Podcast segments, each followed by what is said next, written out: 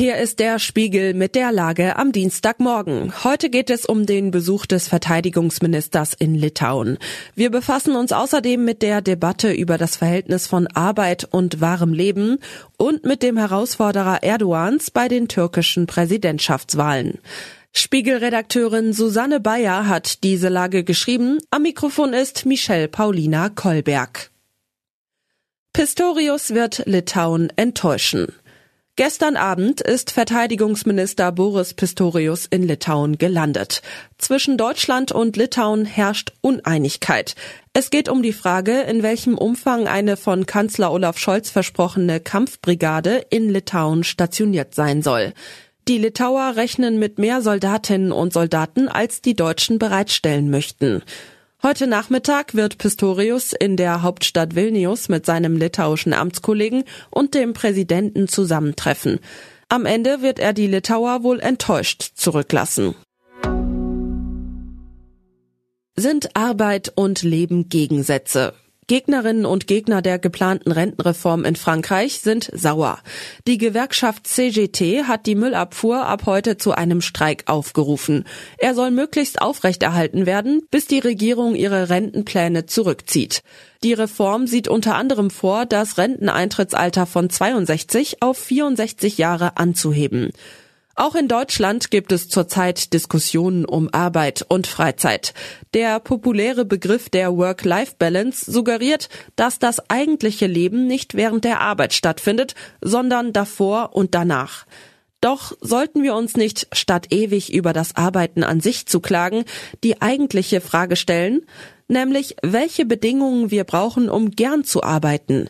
Die Arbeit ist ein großer Teil des Alltags. Wir bringen uns um viel, wenn wir in ihr vor allem eine Last und das Gegenteil des eigentlichen Lebens sehen. Britische Regierung stellt Verteidigungsstrategie vor.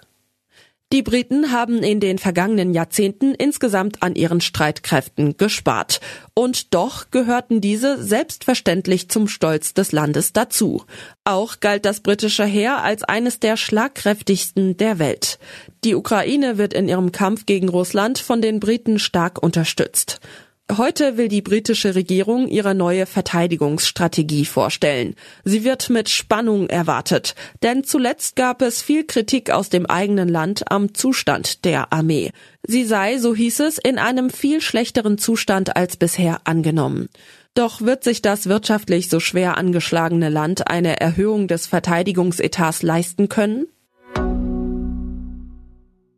Der Herausforderer die türkische Opposition, ein Bündnis aus sechs Parteien, hat sich nun doch geeinigt.